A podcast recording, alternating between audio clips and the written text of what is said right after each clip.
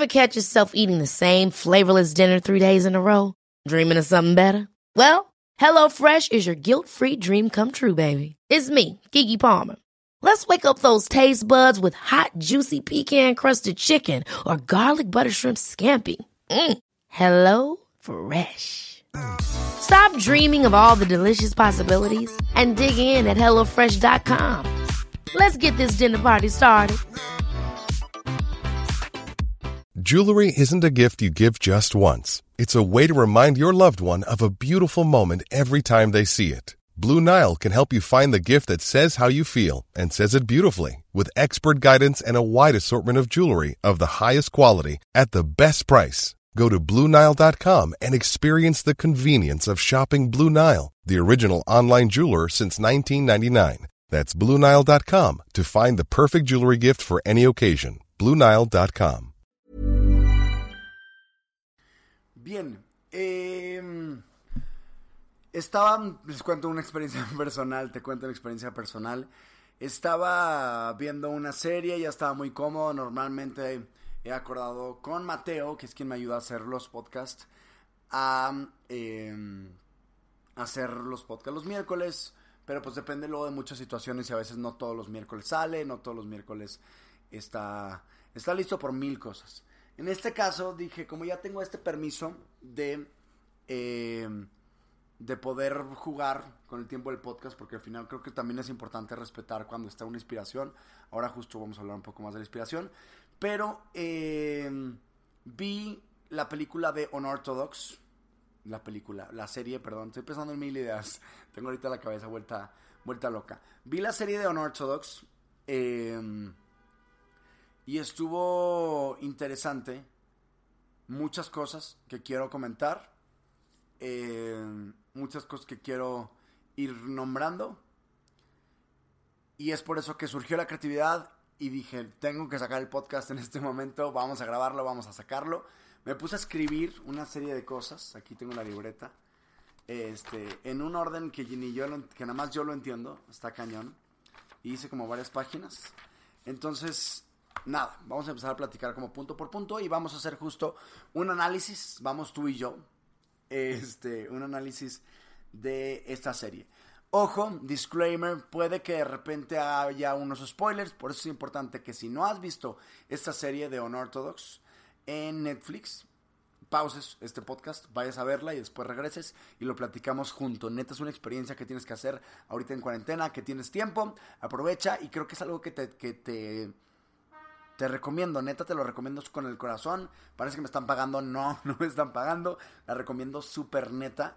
Este, y lo hicieron muy muy bien. ¿Por qué lo hicieron muy bien? Quiero empezar hablando del contacto. Primero que nada, del, del formato, del contacto que tenemos con el formato.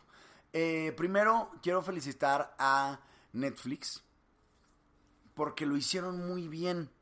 Porque queremos más series así, por favor, más reales. Queremos series con buen contenido, muy netas, muy honestas, porque eso es lo que sobre todo ahorita en cuarentena, ahora hablamos de la realidad, estamos dándonos cuenta que es lo que vende. Personas como tú y como yo con las que nos podamos conectar. Perdón, perdón, pero ¿qué basura hicieron últimamente? O sea, no voy, pues, puedo poner, voy a poner un ejemplo sencillo y rápido, pero el club, Casa de las Flores, o sea, son, son cosas élite que hay más o menos, yo no la acabé de ver al final, que te vas nada más por la parte de vender, te vas por la parte de encuerar actores guapos y, y no, sí, entiendo que transmitan algo, guionistas tienen que hacer sus historias adaptadas a vender y lo entiendo, está perfecto, pero neta, o sea, el primer capítulo del club ves a las señoras de limpieza cómo se están metiendo el M y perdón, señores, hace falta que salgan tantito para ver cómo la gente va y se... O sea, date una vuelta en los antros. Así no funcionan las cosas. Date una vuelta en los clubes para que te des cuenta de cómo neta funcionan las cosas y cómo la gente real actúa. Eso es lo importante y eso creo que la diferencia de hoy y lo mal acostumbrados que estamos y creo que Netflix hoy está en México, perdón, produciendo telenovelas. ¿Qué es la telenovela? Drama, arriba, todo súper falso. Las actuaciones de Dana Paola, las, actuaciones de, personas eh, que vienen de Televisa tienen esta, esta, esta escuela. Te lo digo yo, que estudié unos meses en Televisa y que me enseñaban a un chicharo. ¿Cómo le haces para que te digan una indicación y tú nada más tienes que entrar? Porque aquí se tiene que producir, aquí hay velocidad, aquí tenemos que sacar las cosas. ¿Por qué? Porque necesitamos producción eh, y, ellos lo ven como un talento, pero al final pues pierde mucha calidad de contenido y creo que no estás comunicando con algo real, estás comunicando con la persona dramática que hace pedo y grita y después va para allá. Eso no es real. Perdón, Netflix, dejemos de hacer este, cosas así. Entiendo que será cosa de números, entiendo que será cosa de ventas. Ustedes tienen que hacer algo muy parecido así para que venda. Y, eh, y las personas en mercado estamos acostumbrados a Televisa, novelas, entonces tienen que hacer cosas tipo novela para que no sé, pero bueno, cosas como esas también lo están haciendo muy bien. Se vale opinar y creo que es aquí una cosa muy subjetiva la parte del arte. Tú puedes tener tu opinión, a lo mejor tú eres fan de Ana Paola y muy bien. Algo que vi hace poquito, esta de las chavas, se me está yendo la idea. Pero bueno, estas chavas que se llaman... ¿Qué pedo? ¿Qué pedo que se me está yendo? En un momento más te lo digo. Creo que las actrices lo hacen muy bien. Actúa esta Isa... Sea, si no me equivoco. Este, creo que las actrices. Esperen, estoy buscando tantito. ¿Por qué se me va? ¿Por qué se me va? La de que se revelan estas niñas. Isa, denme un segundo. Tea, creo que se, se llama Tea. No. Netflix, cuatro niñas. Para que vean que todo es aquí. Yo no corto nada. Perdón, pero trato de no cortar nada para que sea.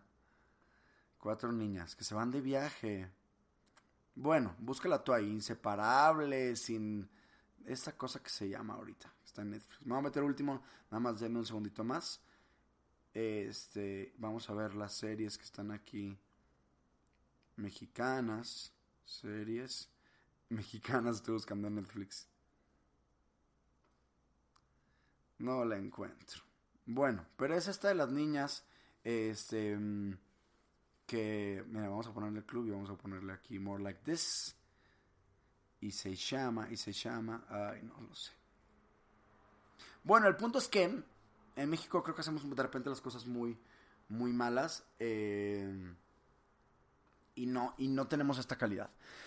Estas es de las cuatro niñas que se van de viaje y no pasa nada. En toda la serie no pasa nada. Más que se ponen felices, se ponen tristes, caen en estereotipos, caen en clichés. Y acá no, acá creo que los actores no tienen ninguno, ningún cliché. No es como un, ah, este va a hacer esto porque pues es lo que toca con el cliché. Lo hacen muy bien, van contando las cosas, no tienen actores de renombre, creo yo, sino que alguien me corrija. Y también la cuenta la historia en cuatro capítulos. En vez de alargarla, la casa de papel, por ejemplo, creo yo que se empezó a hacer muy eh, innecesaria porque querían alargarla y le metieron historia de amor, historia de amor, historia de amor. Y Netflix se notó cuando después del primero y segundo capítulo ya le metieron un poco más la mano porque querían hacer más lana, porque es la serie más vista. Entiendo que es la eterna pelea en, en, en ventas siempre de eh, hacer más números y querer tener pues más, más lana. Las escenas creo yo que tienen mucho arte, las escenas, los encuadres, la manera en que te cuentan las cosas, incluso los cortes que no te van diciendo, mira, vente, va a pasar esto y después va a pasar esto otro, sino corte A y pasa cierta cosa que tú intuyes que ya sucedió lo otro. Muy bien, se me hace muy artístico eso. A mí, este... Ah, quiero hacer un paréntesis súper rápido y quiero platicarte de lo que hace el arte en ti. El arte abre tu mente real, o sea, el arte modifica la actividad cerebral. No sé si sabías, pero el arte incrementa el 10% el flujo de sangre en tu cerebro. O sea, lo pone a pensar. El hecho de ver un cuadro, el hecho de ir al teatro, el hecho de lo que sea, que sea arte, abre muchísimo tu mente. ¿Ok? Haz de cuenta que en la mente tenemos unos surcos y tenemos ya unas rutinas de cómo pensar, así como lo, cómo lo hacemos, cuando nos subimos al coche, metemos las llaves, damos la vuelta, avanzamos. Y cuando cambia la rutina, de repente como que nos, nos friquea tantito. Lo mismo hace el arte, lo mismo te cambia las rutinas. Tenemos unos surcos, unos caminos de cómo pensar. Y el arte lo que hace es abrir tu mente. Tenemos nosotros como seres humanos la capacidad para reconocer patrones. Esto pasa cuando vemos arte, nos cambia completamente la idea de lo que teníamos pensado. Entonces nosotros estamos hechos para consumir arte, pero a veces lo dejamos de hacer. La música, lo dicen también en esta serie, está hecha mucha para romper reglas y hace la asociación de estas reglas que ahorita vamos a platicar de, de esta otra parte. Entonces tiene mucho arte y creo yo que es muy bueno. Eh, te ayuda sobre todo a resolver problemas. Me acuerdo perfecto que en mi carrera empezaron, bueno, mi carrera es comunicación, pero las demás carreras ingeniería les empezaron a meter cosas de humanidades, les, empezaron a, a, meter materias más creativas y al principio se enojaban los ingenieros, pero creo que es importante desarrollar la parte creativa porque un, un ingeniero para resolver un problema también necesita abrir su mente y necesita darse cuenta que hay otras soluciones, además de la que ya está estipulada, tienes que abrir tu mente. ¿Cómo se hace eso? A través del arte. Estimados ingenieros y matemáticos, los respeto mucho y qué chido su carrera, pero aprendamos también a meter arte a nuestra vida. La historia no te la cuenta con una historia con un final feliz. El final no te dice exactamente, oye, le pasó esto y fue feliz y ganó tal cosa, sino que te lo deja abierto, porque lo importante es la historia de ella. Y lo hicieron muy bien en la parte de formato. Quiero pasarme un tema más deep que había dicho que me iba a esperar un rato, pero pues ya lo vamos a tocar porque lo tocaron y porque me tocaron un una cosa muy sensible que es la parte de la religión. La religión está basada por reglas y yo soy súper anti religión y no te voy a dar el discurso de que yo me cae bien Dios, pero no le, pero la iglesia no, no te voy a dar el típico discurso ese, pero creo que es importante que sepas que hay unas reglas. En la religión hay reglas y se tienen que seguir. Y muchas de las personas no siguen las reglas o las siguen nada más por seguir. Es increíble cómo en la escena de la, de la mesa en donde están dando rezos y rezos y rezos, porque, bueno, aquí no estamos yendo a una religión súper eh, ortodoxa, justo es la, la, palabra, demasiado conservadora, demasiado al lado del judaísmo. Yo tengo amigos judíos que no tienen estas reglas y que pueden salir, por ejemplo, los sábados, viernes, no me, no me acuerdo qué día era, pero justo pueden usar la tecnología y demás, ¿no? Pero aquí se ve como todo el contrario y se ve como todo el extremo. Y, me identifiqué, cabrón, porque creo que yo estaba en ese extremo. Yo me acuerdo perfecto que salí a la calle, estuve en un seminario, después contaré un poco más la historia del seminario, pero salí a la calle, veía un panorámico de una, de una mujer que estaba en un table dance y bajaba los ojos. ¿Por qué? Porque era pecado y porque me podía, eh, me podía, pues sí, causar una cierta eh, lujuria ver este, este panorámico, entonces bajaba la mirada, ¿no? Teníamos que pedir permiso para ir a ver una obra de teatro. En las escenas de Piratas del Caribe nos cortaban los besos cuando se besaban. Estimados legionarios, perdón, pero creo que hasta la fecha siguen siendo todavía muy ortodoxos en sus religiones. Entonces, no está tan padre.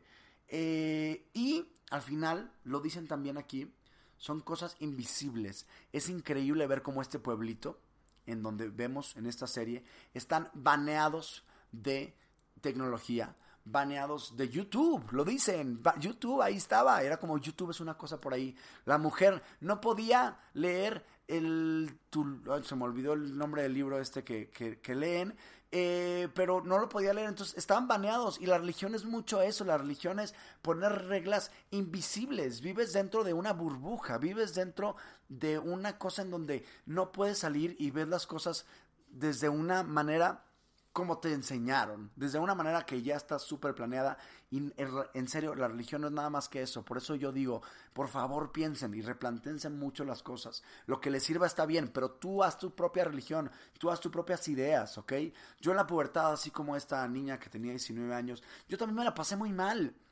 Yo siempre, cuando la gente estaba rezando, no entendía por qué repetían las cosas. Pero no lo decía porque tenía miedo a dudar. Porque te decían, ten fe, ten fe. ¿Ten fe en qué, güey? Perdón, pero ten fe. ¿En qué vamos a creer si no tenemos nada que podamos ver? Háblale a Jesús. Ahí está, te va a escuchar. Ok, pero me responde, ¿qué pedo? No siento nada. Sentía como que bonito. Le decía a Jesús, por favor, apágame la vela para saber si está en mi vocación, para saber si por aquí tengo yo que seguirle en el camino del sacerdocio que estaba buscando y no se apagaba ninguna vela, no me daba ninguna señal, por más que quería, a mí nunca me ha pasado nada, nada este, surreal, nada de, híjole, yo ya vi a mi abuela que me habló. A mí no, me han contado millones de historias. Esas sí hay millones y creo que todo el mundo tiene una historia que le ha contado a alguien más. A mí no me ha pasado. Y yo, por lo pronto, no tengo nada para poder decir si existen. Creo de repente en algo, creo en la energía y es padre creer la energía porque yo decido creer en la energía. No es porque haya visto algo. Entonces, yo también me preguntaba, me preguntaba, oye, ¿y si Jesús es una historia como Santa Claus? ¿Y si Jesús no existe? Entonces empezamos a tomar decisiones basadas en religión, que a mí me da mucho coraje y muchas de las decisiones, y lo dicen también aquí, están basadas en el que dirán. ¿Cuántos amigos tengo que ahorita se están casando por la iglesia católica? Estoy hablando de la iglesia católica porque fue la religión que a mí me tocó vivir. Conozco muchos otros porque me he informado también de religiones, pero se tienen que casar por, porque la mamá se casa, pero odian la religión y odian todo lo que es las reglas invisibles que ahí están, pero tomamos decisiones y muchas veces le hacemos mal a la otra persona o le metemos la cosa a, nuestros hijos. En la religión católica, cuando te vas a casar, tienes que prometer Primero que nada, esta cosa de la mujer, que se me hace muy tonta todavía en la religión católica, de que las aras y no sé qué, que el hombre provee y la mujer tiene que mantener, que mantener lo que provee. Perdón, pero la gente está, o sea, amigas que son feministas se están casando, se están casando y están prometiendo hacer eso. ¿Por qué? Por, para, por el que dirán, por las reglas invisibles, porque les da miedo dudar y porque les da miedo salirse de la cosa que ya está estipulada de la misma familia que a veces luego te puede traicionar. Este, mm, que ahora también tocó el tema de la familia, pero muchas veces tomamos decisiones que hacemos mal. Y justo hablando de la familia, creo que la religión se para muy cabrón. Te cuento yo la situación que ahora tengo. Me encantaría, y creo que va mejorando, porque tampoco se vale nada más hablar mal y tampoco se vale echarnos como en contra, pero me encantaría tener una relación mucho más cercana con un miembro de mi familia que está ahí, que quiero mucho, pero por religión no nos, podemos, no nos hemos podido acercar de esta manera poco a poco vamos acercándonos y poco a poco hay una energía mucho más chida. Antes no me daba este, ni siquiera una, bienvenida a mi hogar.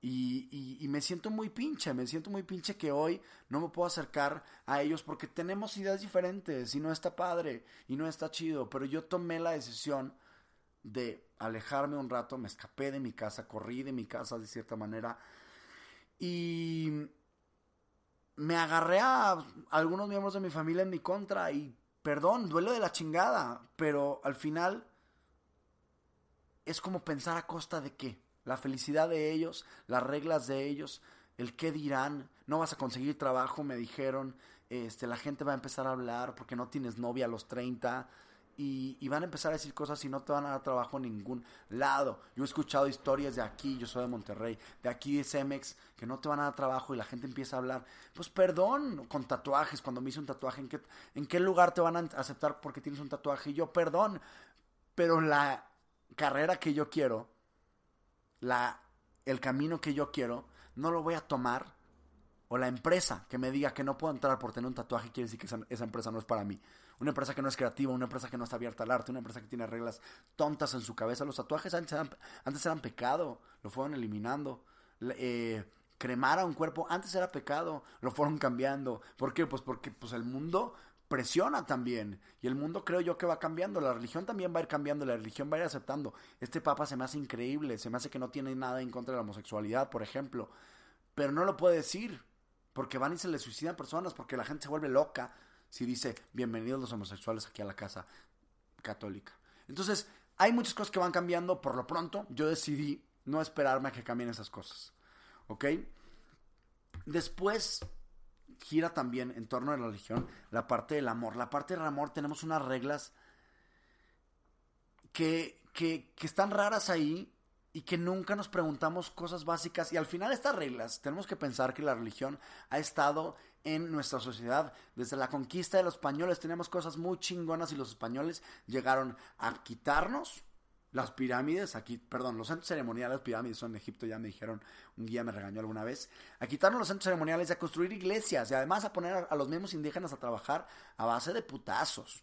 Eso no te lo cuenta en la CEP y eso no te lo cuentan este, pues algunos, algunos libros y no te lo cuentan tampoco en el catecismo.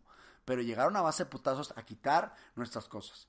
Vinieron, yo creo, y perdón si me voy a echar a la gente en contra, pero vinieron con una pintura que la tienen arriba, escondida, no escondida, este, blindada, mejor dicho, súper lejos, diciendo que es un milagro.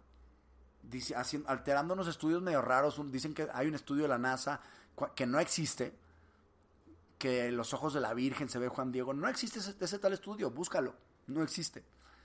Y te lo venden todo como un milagro y dijeron que era una Virgen que se apareció para venir a conquistarnos. Después de tanto putazo que nos metieron, perdón, españoles en su momento en la historia, no me voy a poner a culparlos ahorita, obviamente, pero en su momento en la historia vinieron a meternos un milagro que ellos inventaron, que era una virgen, del color nuestro, para decir, miren, es como ustedes. ¿Qué más prueba les hace falta? que un milagro? La misma fe que me dijeron a mí en mi pubertad para que deje de dudar y para que me deje de hacer preguntas y que tenga fe y que crea. No está chido, perdón. Pero así como hay estas reglas en, en la sociedad, las tenemos impregnadas y las tenemos impregnadas en el amor y en otro tema que te voy a decir ahorita también más adelante. Pero tenemos impregnadas estas reglas que no sabemos cómo tratar a la otra persona. Algo muy básico es qué quiere la otra persona. y yo hasta la fecha tengo de repente estas... Con mi ex me di cuenta de esto. Me di cuenta que no sabía qué era lo que quería. ¿Ok? Y muchas veces la cagamos. Y muchas veces incluso con esta intención tan pura como el esposo, Yankee, que da todo lo que... Das todo, das todo, das todo, pero no puedes porque tu cabeza tiene unas reglas metidas en la cabeza que, que, te hace actuar diferente, ¿ok?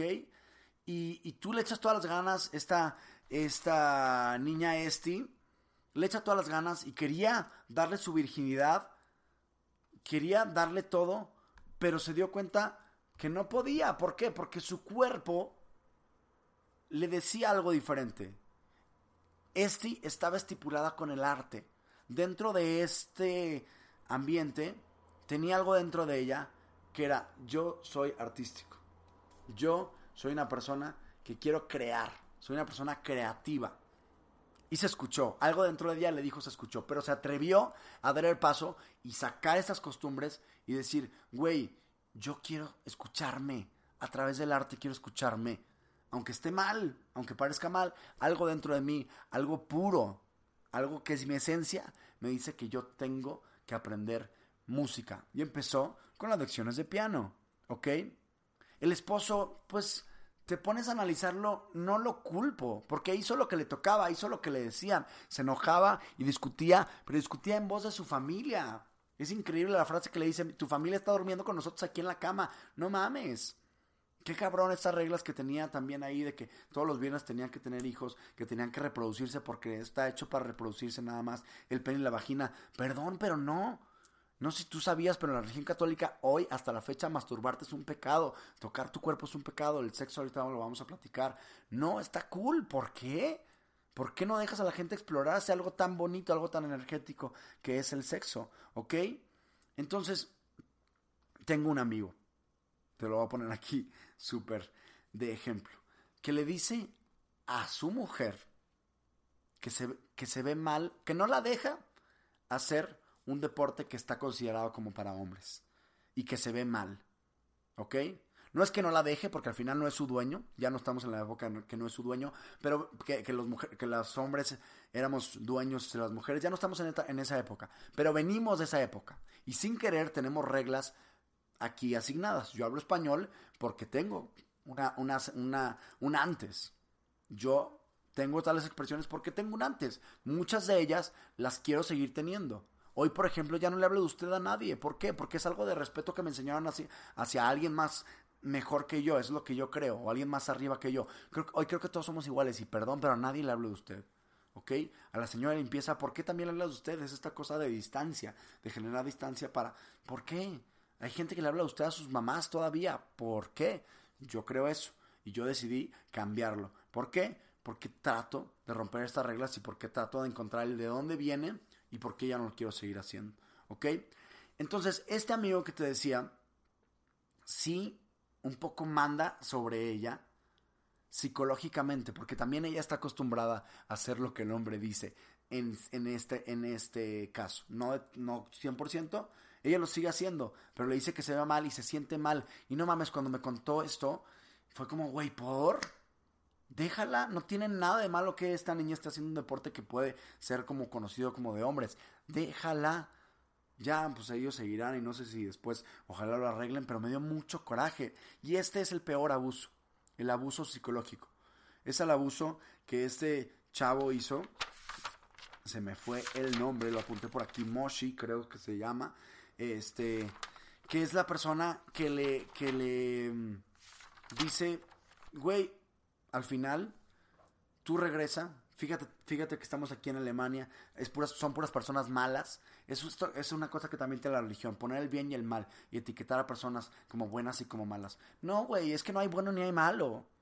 ¿Ok? Es una combinación de todo y es que es bueno para ti, que es bueno para la otra persona. Yo no chingo porque no me, porque no me conviene que me chinguen de regreso. Al final tengo que, tienes que buscar el bien para ti, siempre es lo importante.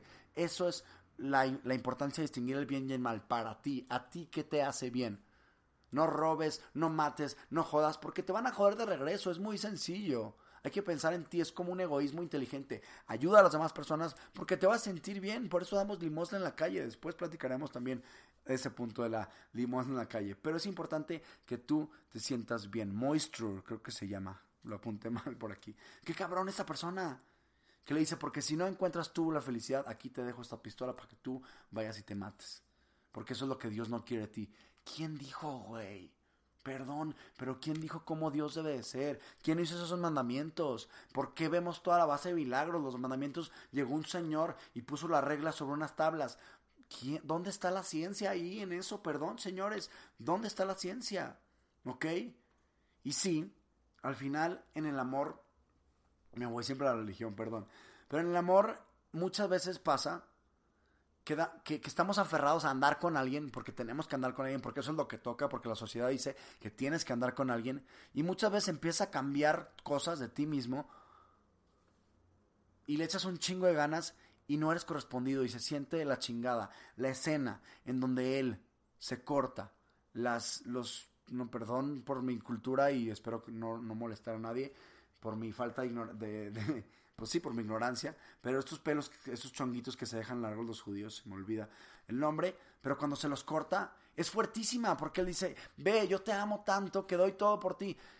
Y, y me da y, es fuertísima porque ella se va, a se va a quedar ahí, sabes que se va a quedar ahí. Y él se va a regresar y él va a pasar muy mal porque se cortó estos chonguitos que lo distinguen en su religión y que es una regla que tiene que tener. Y así, es, para mí todo se me hace un simbolismo. O sea, no porque nosotros los católicos no tengamos reglas físicas de lo que podemos hacer y no. Tenemos muchas cosas como el masturbarte que está mal, güey, o el casarte, o el pecado, o la culpa. Este pedo del, de, de las imágenes, es que ya me estoy metiendo en religión. Después platicaremos de las imágenes de religión. Pero cambiamos muchas cosas por la otra persona y es de la chingada no ser correspondido es muy feo. Y en el amor pasa algo muy parecido. Somos personas, ¿ok? Y somos personas diferentes. Y entiendo que en el amor somos personas que tenemos que complementarnos uno con el otro y no vamos a ser iguales. Muy bien, desde ahí estamos del otro lado. Pero hay veces que una persona ya no se siente atraída por la otra. O que una persona ya no tiene el mismo camino que la otra. Y chocan. Yo me acuerdo, y eso es lo que tampoco lo había contado, yo sabía que ya no tenía que regresar con mi ex. De repente me vino a dejar unas cosas y lloré horrible. Lloré horrible porque cuando me vino a dejar estas cosas me, me di cuenta y fue para mí un golpe muy fuerte que fue como un ya no hay vuelta atrás. Y me acuerdo aquí en mi depa, estaba yo llorando a punto de desmayarme, llegó mi, llegó mi roomie, pensó que se me había muerto mi mamá. Blanco, temblando, porque había dado todo, había dado todo, había entregado todo lo que yo creía, las ideas que yo tenía, había cambiado cosas de mí mismo, había dejado de hablar con amigos, le había echado todas las ganas. Y de repente me di cuenta que no teníamos el mismo camino y que ya se había acabado todo. Y ahí empecé a llorar. A pesar de que ya habíamos cortado. Ahí empecé a llorar. Le marqué y me imaginé como una película de Hollywood, me acuerdo. Encontrarnos en el camino, le dije, te veo en la calle, tú camina de regreso, yo también, nos vamos a encontrar. Le di un abrazo fuertísimo. Y lloré más, y más, y más, y más. Y me confortaba un poco que nos abrazáramos, pero no podía. A mí me da mucho pedo llorar en la calle, por ejemplo, o en donde está la gente. En este momento se me olvidó todo, todo, todo, todo, y, y había perdido mucho, porque había dado todo de mí. Pero en ese momento me di cuenta y dolió de la chingada y duele un chingo darte cuenta cuando en el amor ya no te corresponden de regreso o ya no están hechos para estar juntos. Esta niña le dice, no, es que ya no va a pasar. Es que ya no puedo regresar contigo. No intentes cambiar tú por mí. Ya no. Las personas son. Y yo ya escogí un camino y va por acá y tú vas por allá. Y si, y si no vamos por el mismo camino, A pesar de que seamos diferentes, si no vamos por el mismo camino, no podemos seguir. Y es horrible. Lloré también esta parte de la película acordándome de este momento. Hablemos ahora del sexo. Decía ahorita que tenemos impregnadas muchas reglas. Yo hoy tenemos impregnadas muchas reglas de el sexo. Porque la religión banea, porque la religión te lo pone en la cabeza que el sexo es algo malo, que el sexo es algo que tienes que esperarte hasta el matrimonio. Y se me hace la idea más tonta. ¿Por qué? ¿Por qué la culpa? ¿Por qué la culpa de tocarte, de tocar tu pene, de tocar tu vagina, experimentarlos? ¿Cuál, qué tiene, pues, a quién, a quién le haces daño? Esa es la pregunta. Te haces daño a ti mismo porque ya no estás perdiéndole la, bonito del sexo. El sexo es muy bonito. Tenemos que hacernos unos chingones y unos masters en el sexo.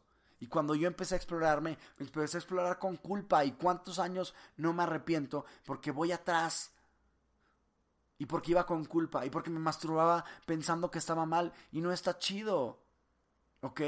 Ahora en la cuarentena, todavía tenemos. o sea, ahora en la cuarentena me ha dado muchas cosas. De que necesitamos explorarnos a nosotros mismos.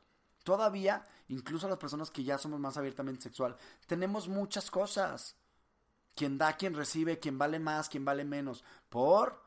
Tengo una amiga que dice, bueno, dice, no sé si es cierto, que, y me acordé de la escena que descubrió esta niña que tenía dos agujeritos, uno para hacer pipí y otro, era el, clítoris, donde está situado el, el clítoris, no se llama el, otro agujero, clítoris. Pero es como, wow, tengo una amiga que me dijo que nunca en la vida se ha masturbado, se ha tocado, porque eso no es de niñas bien.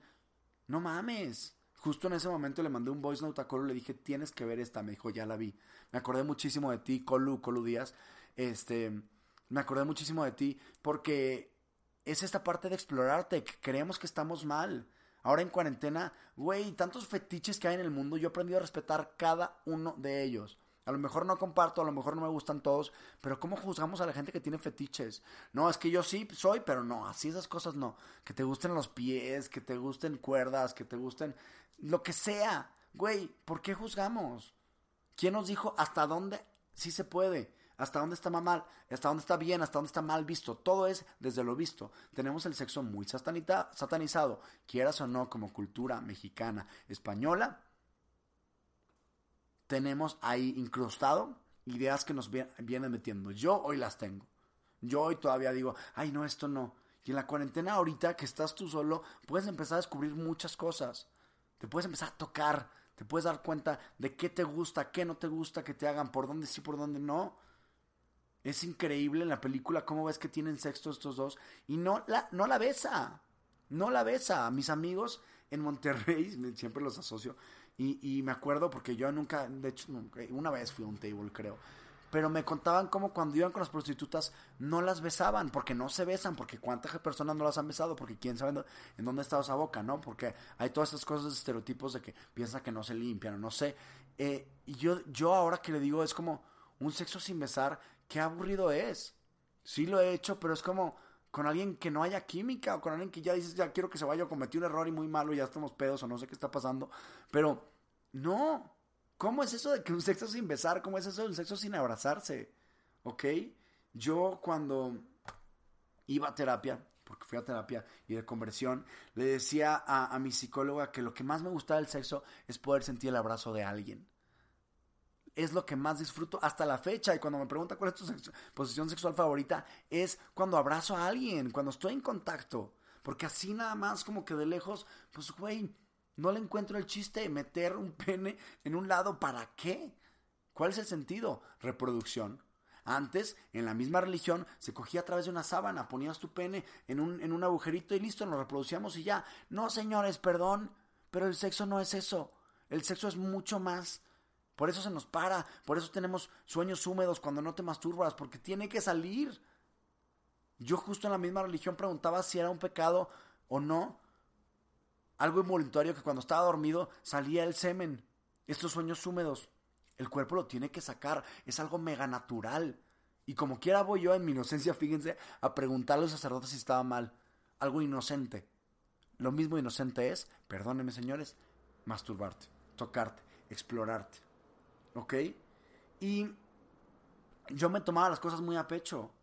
Hay hoy muchos católicos que le llaman el católico light, que te dicen, o sea, católico conozco a una persona en mi vida, dos si acaso, que son católicos al 100%, todos los demás son lights. Porque todos los demás les, les encanta y te cuentan cómo les, cómo les gusta el sexo este, antes del matrimonio. Y el faje. porque es riquísimo y es padrísimo compartir energía con alguien. Pero si tú eres católico, estás haciendo un pecado y estás muy mal. Porque son reglas, son reglas invisibles. Y no es como que tú haces el catolicismo a tu manera. Si tú vas a hacer el catolicismo a tu manera, se llama hacer tú tu propia religión. Perdón que lo diga así. Pero sí, yo me tomaba las cosas muy a pecho y mis amigos me decían, no pasa nada, tú mastúrbate y luego vas y te confiesas. Qué rara, qué raro, luego hablaremos de la confesión, pero qué rara este, jugar con esto. Entonces, mi primera vez, de creo que fue mi segunda vez teniendo, teniendo una experiencia sexual, con la persona con la que conecté, acabé y lloré. Lo hice hace poquito en un lunes de preguntas. Me puse a llorar, señores. Me puse a, a chillar porque conecté con mi vulnerabilidad. Porque el sexo es darte cuenta hasta dónde quieres tú, hasta dónde no quieres, qué si quieres, qué no quieres, qué te gusta. Conocerte a ti mismo hasta adentro. El sexo es la mejor comunicación que tenemos como seres humanos. Es tú entrar en la otra persona. Y no importa si das o si recibes. Da igual, estás entrando energéticamente en la otra persona. Y qué mejor, entre más conexión haya con una persona, eso sí le doy respeto a lo de la parte del matrimonio, la energía va a ser mucho mejor. Pero ¿cómo te vas a dar cuenta de la energía si no lo has probado antes? ¿Ok? ¿Quién te dijo que está mal? Es ponerte a analizar. Si te pones a, a mí, se me ha juzgado mucho también, yo soy muy sentimental y a la vez muy sexual. Y esas dos cosas, el sentimiento, lo bonito con lo sexual, están, hoy están muy peleados. Y la gente piensa que no se puede juntar una con otra. Ay, tú eres un pinche cochino, ay, tú eres un, un pinche huilo y no sé qué. O sea, para empezar la palabra cochino, ¿por qué es cochino? Si te digo, hazme cosas cochinas, pues güey, embarrarme la casa es ser cochino. Pero sexual, mándame fotos cochinas, pues güey. ¿Por qué tiene que ser algo sexual? Porque tenemos en nuestro lenguaje y en nuestra sociedad estas cosas. Satanizar el sexo, ¿ok? Y justo es quitarnos este día de la cabeza y darnos cuenta que el sexo no hace nada más que, ser, que hacernos vulnerables. Yo me he dado cuenta justo en los podcasts que ser vulnerable, ser real, es lo que más ayuda y lo que más conecta con la gente. Y por eso me ha ido bien en los podcasts, porque me he dado cuenta y he conectado con mi parte vulnerable y la he contado. Y de repente cuento cosas muy mías, pero la cuento y la gente se identifica. Eso es lo que tiene que aprender la actuación de Televisa, a ser más reales. Hablando de la parte del talento y hablando de ser vulnerables y de ser frágil, creo que aquí está todo. Darte cuenta de que todo mundo tenemos un talento. A lo mejor no cantas, yo a mí me encantaría cantar. No puedo, no me sale pero yo tengo un talento que poco a poco lo he descubierto y lo he descubierto siendo frágil. Y cuando soy frágil, cuando soy vulnerable, cuando me conecto con el arte, me doy cuenta de lo que tengo adentro y me doy cuenta de que tenemos esta parte creativa. Yo creo que considero que tengo un perfil creativo. Cuando fui a terapia, la primera vez que fui a terapia, una psicóloga me dijo, güey, tienes todo el perfil creativo. Tienes ideas, ideas, ideas, ideas y sueltas. Y justo ahorita nada más de ver los apuntes que hice, me doy cuenta que tengo ideas así, en, desorden. Pero tengo que aprender a, darles orden para después poder comunicar algo, porque si no, se hace un pedo. Y los creativos tenemos muchos altos y muchos bajos, sobre todo altos más arriba que una persona no tan creativa y los y bajos más abajo.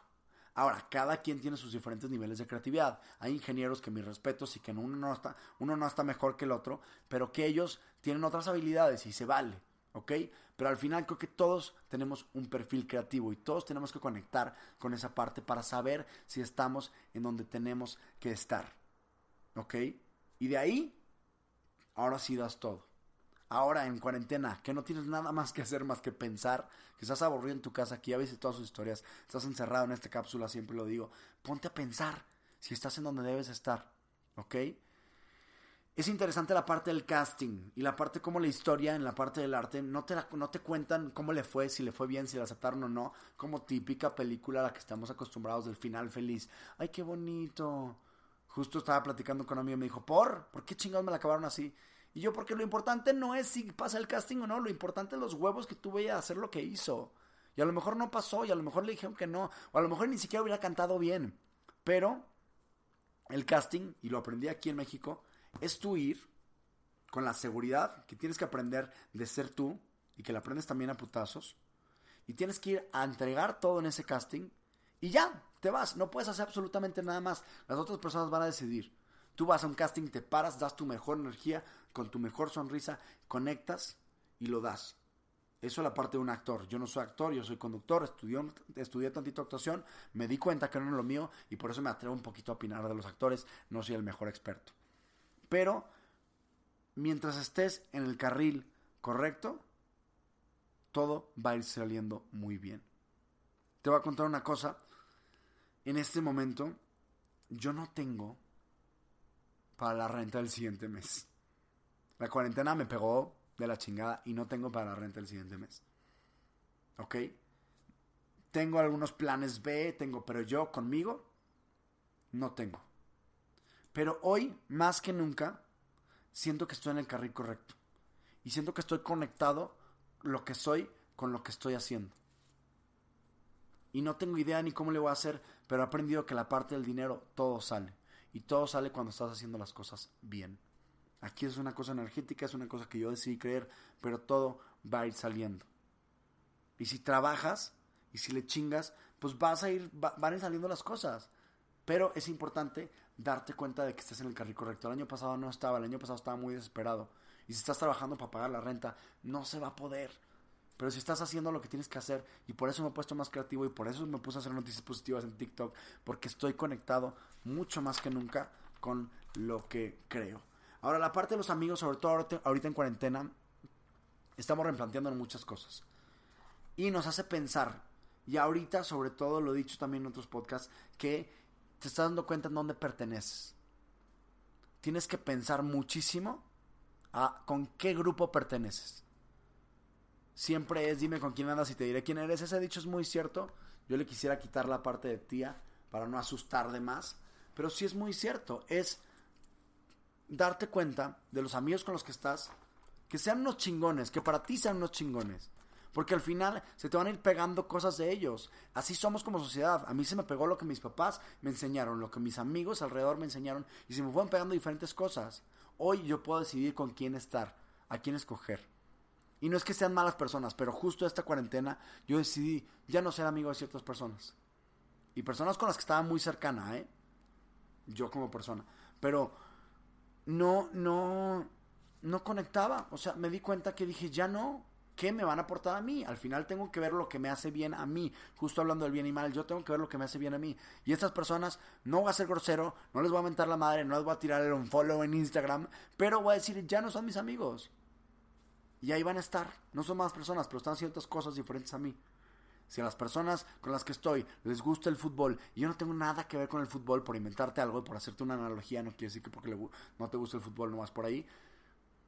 Pero no van en tu canal, pues no, no pierdas más tu tiempo. Replanteate muy bien con quién quieres estar. Hoy le agradezco mucho a las personas que están alrededor de mí y soy mucho gracias a las personas que han estado alrededor de mí y me he rodeado de personas buenas. Creo que también estas, esta, esta niña, Esti, se rodeó de personas buenas en esta serie y se dio cuenta de que hay personas buenas alrededor que la van a apoyar y siempre va a haber personas buenas. Nada más pongámonos en el carril correcto. Al final nada más quiero agregar que ella representa para mí como la vida. Nosotros somos Esti. ¿Ok? De repente va a haber putazos y de repente va a haber cosas bien difíciles. Te cuento un poco de mi casa. En mi casa siempre ha habido como estos estándares altos en donde tengo que llegar a ser un chingón. Mi papá y mis tres hermanos son ingenieros industriales arriba de mí. Yo fui de repente el primero que tomó una decisión diferente, que no tiene nada malo ser ingeniero industrial, pero no iba conmigo. Entonces tenía estos estándares altos y de repente este cabrón decide estudiar comunicación y irse para allá y a lo mejor no tener para la renta del siguiente mes cuando ellos tienen una vida asegurada. Me pasó un poco con mi ex, me dijo, ¿por qué no te metes a trabajar con tu papá? Y me dio en la madre. ¿Por qué? Porque respeto mucho el trabajo de él, respeto mucho, se ve que es un feliz se ve que es un chingón en lo que hace. Pero no va conmigo y a lo mejor tendré un trabajo más seguro, a lo mejor tengo una casa y tengo un techo, pero no va conmigo, no va con mi esencia. Y sería traicionarme a mí mismo. Ahora, traicionarte a ti mismo sería darte cuenta, digo, no traicionarte a ti mismo, perdón, sería ponerte al tubo por tú con la vida y darte putazos. Un putazo muy grande que le dice esta amiga, y creo que es la más valiosa de este grupo de amigos, además del güey que se estuvo agarrando. Este, pero esta, esta amiga le dice las cosas como son. Le dice, güey, en el piano no, perdón, pero para el piano no, y en esta escuela tenemos un nivel muy alto, y tú no vas a entrar en el piano. Y pon tú que a lo mejor no hubiera entrado tampoco en canto. Pero lo importante es que ella salió y dijo, yo no soy esta persona. Y para darte cuenta quién eres es importante que primero te des cuenta lo que no eres y que saques todo para que después puedas analizar quién sí quieres ser. Esta cuarentena está perfecto para esto. Estamos entrando en una etapa, bueno, yo me considero que estoy entrando en una etapa donde ya me pasó el aburrimiento, en donde siento que es algo parecido y comparo mucho a lo que le pasa a los que están en la cárcel. Entras, ya estás ahí, ya no tienes de otra. Ellos no tienen Netflix, ellos no tienen redes sociales, ellos no pueden ver documentales muchas de las veces. Pero tú sí. Y ellos al principio les cuesta mucho, después te adaptas, ahorita no podemos salir, sí, se siente muy pinche, después vamos a poder salir, aprovecha y entrénate, aprovecha este momento para hacer un chingón, para que tú valgas más acabando esto. Yo siempre he dicho que entre más te pase, a ti como persona, entre más putazos hayas recibido, me interesas más para tenerte en mi vida. Yo quiero salir con alguien, yo quiero estar con alguien de mis amigos, yo quiero que mis relaciones sean de gente que haya aprendido cosas. ¿De qué quiero tener, de qué me sirve tener a mi lado a gente que en la vida, que en la vida ha tenido todo? ¿Ok? Me encantó muchísimo la parte del personaje que le pusieron a esta niña llamada Esti, que es inocente, pero muy chingona e inteligente, y con los huevos bien puestos, y sabe dónde sí darle y sabe dónde no darle y llora y saca todo y cuando cuando cuando llora lo saca y cuando me metió en este putazo que le dijeron que no era buena para el piano va y, y lo llora y qué bueno que lo llora y luego dice me lo tenían que decir en algún momento la abuela cuando le cuelga qué duro que la abuela te cuelgue y la abuela creo que hizo lo correcto ¿por qué? porque tenía que aprender con este otro putazo al final todo lo que está pasando negativo alrededor nuestro que a lo mejor estamos perdiendo chamba, que a lo mejor no sabemos qué pedo con la renta del siguiente mes, es que está pasando lo que tiene que pasar para este mundo, lo correcto. Es para enseñarnos con este putazo que tenemos que volvernos al carril de donde nos estamos saliendo. En contaminación, en naturaleza, en animales y sobre todo en nosotros mismos. Seamos inocentes, seamos esta niña, empecemos a crear, crea mucho ahorita en cuarentena. Así como a mí me dio de repente este rush y dije, voy a hacer este podcast porque quiero comunicar y porque tengo que comunicar estas ideas con lo que vi en la serie. Tengo que comunicarte a ti eso porque eso fue lo que yo sentí. Y eso fue para... Se conectó con algo de mi esencia y fue como, güey, tengo que crear. Y por eso me puse a escribir esto y salió y fluyó. No me gusta escribir mucho, no me gusta concentrarme, tengo desorden de atención. Pero con esto, cuando conecté y dije, salió las ideas completamente. Dejé todo lo que estaba haciendo y en este momento, a las a la 1.15 de la mañana, estoy acabando este podcast porque es un momento que me agarró de rush y se conectó con muchas cosas que tenía yo acá adentro y tenía que sacarlas y tenía que compartirlas y además más que nunca me estoy dando cuenta que está sirviendo que, que aunque le sirva a una persona estoy del otro lado porque creo yo que para eso estoy hecho me gusta comunicar amo comunicar y en este momento lo estoy haciendo, esto me hace muy feliz. A pesar de que no sé qué pedo con mi vida el siguiente mes. Seamos todos estis, seamos inteligentes, seamos inocentes y ponte a crear. Porque tú también, por más ingeniero que seas, tienes un lado creativo. Y crea cosas para ti. Crea cosas para que tú, acabando esto, seas un chingón y seas la mejor versión de ti mismo. Hi, I'm Daniel, founder of Pretty Litter. Cats and cat owners deserve better than any old fashioned litter. That's why I teamed up with scientists and veterinarians to create Pretty Litter. Its innovative crystal formula has superior odor control and weighs up to 80% less than clay litter. Pretty Litter even monitors health by changing colors to help detect early signs of potential illness. It's the world's smartest kitty litter. Go to prettylitter.com and use code ACAST for 20% off your first order and a free cat toy. Terms and conditions apply. See site for details. Hey, it's Paige DeSorbo from Giggly Squad. High quality fashion without the price tag. Say hello to Quince. I'm snagging high-end essentials like cozy cashmere sweaters, sleek leather jackets, fine jewelry, and so much more. With Quince being 50 to 80% less than similar brands And they partner with factories that prioritize safe, ethical, and responsible manufacturing. I love that. Luxury quality within reach. Go to quince.com slash style to get free shipping and 365 day returns on your next order. Quince.com slash style. Mom deserves the best, and there's no better place to shop for Mother's Day than Whole Foods Market. They're your destination for unbeatable savings, from premium gifts to show-stopping flowers and irresistible desserts. Start by saving 33% with Prime on all body care and candles. Then get a 15-stem bunch of tulips for just $9.99 each with Prime. Round out Mom's menu with festive rosé, irresistible berry chantilly cake, and more special treats. Come celebrate Mother's Day at Whole Foods Market